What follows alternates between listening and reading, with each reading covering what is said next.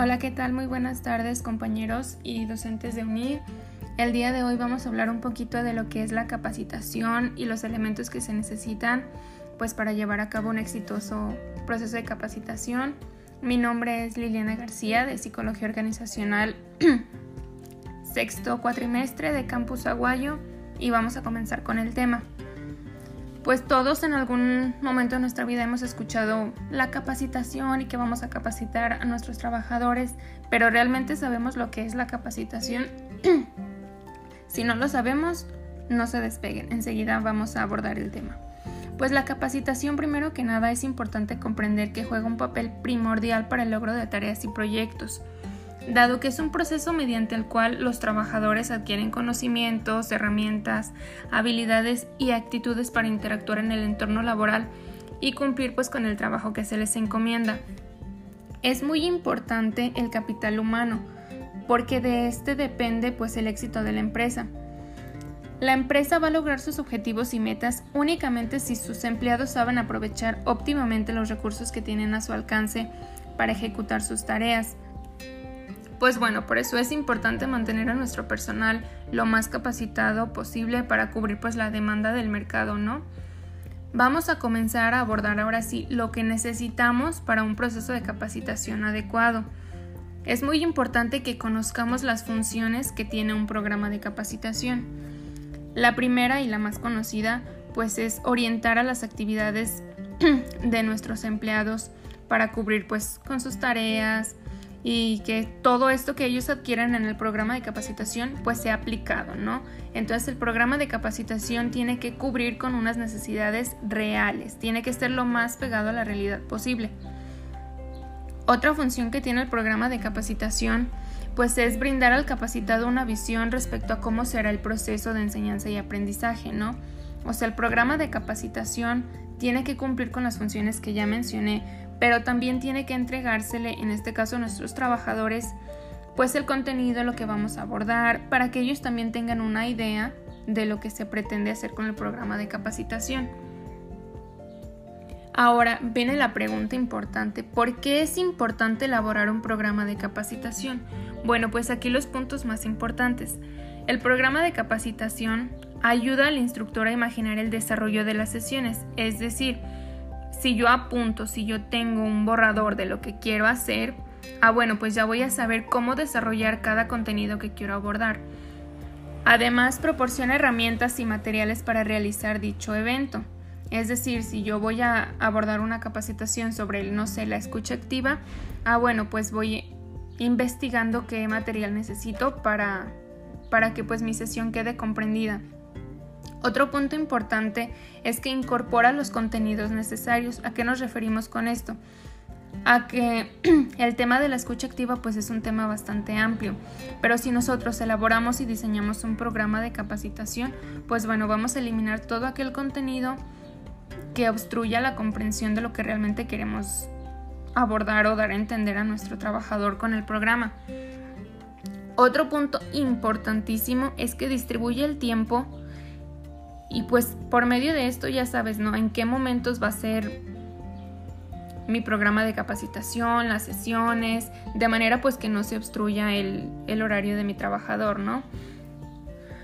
Otro punto importante para determinar un programa de capacitación, para empezar a hacerlo, es conocer ciertos aspectos. Uno de ellos muy importante es el número de trabajadores que vamos a, a capacitar. Pero ¿por qué es importante saber a cuántas personas capacitar? Porque establece el tipo de instrucción que se va, que se va a proporcionar. ¿A qué nos referimos con esto? A que la capacitación puede ser individual o puede ser grupal, depende de las necesidades de la empresa, ¿no? Las características de los trabajadores también es importante, porque al momento de que nosotros vamos a brindar una capacitación, a lo mejor muchos de nuestros empleados no tienen eh, la escolaridad o la experiencia laboral que a lo mejor nosotros sí. Entonces hay que nosotros modificar el, contenido y la manera en que vamos a, a desarrollar nuestro contenido para que nuestros trabajadores que no poseen las mismas características que nosotros en cuanto a escolaridad y experiencia laboral pues puedan entenderlo, ¿no? La descripción de actividades también es un punto importante porque apoyan a la determinación de los objetivos del contenido del programa. Entonces, pues ya, no sé, si ponemos una dinámica sobre la escucha activa, como ya mencionábamos, también hay que definir por qué, qué queremos conseguir con esa dinámica de la escucha activa. Es importantísimo también definir nuestros objetivos, porque pues en base a ellos es como vamos a ir desarrollando nuestras sesiones de capacitación en caso de que tome varias semanas o varios cursos o esté dividida en módulos. Es importante también definir qué objetivos de aprendizaje tenemos. Existen tres, que son generales, particulares y específicos. Los generales pues establecen los propósitos a lograr a través del proceso de instrucción. Es decir, qué quiero lograr con lo que yo planeo instruir. Los particulares describen los alcances que deberán cubrirse después del estudio de un tema y se derivan de los objetivos generales y engloban a los objetivos específicos. Ya vamos a los específicos para que sea un poquito más comprendido. Determinan el tipo de comportamiento que los participantes mostrarán al término de cada componente o elemento del tema. En estos pues nos referimos a qué respuestas o qué queremos que los subordinados de nuestra empresa pues adquieran, ¿no? Con la capacitación. Y pues hay tres áreas de aprendizaje, que es la cognitiva, que se refiere al desarrollo de habilidades, capacidades técnicas, la afectiva, que se trata de actitudes, valores, y por último la psicomotriz, que se trata de habilidades motoras y destrezas físicas observables, que esos son como las tres áreas que intenta, que intenta cubrir un proceso de capacitación. Otro punto muy importante y que no hay que olvidar son las técnicas de enseñanza.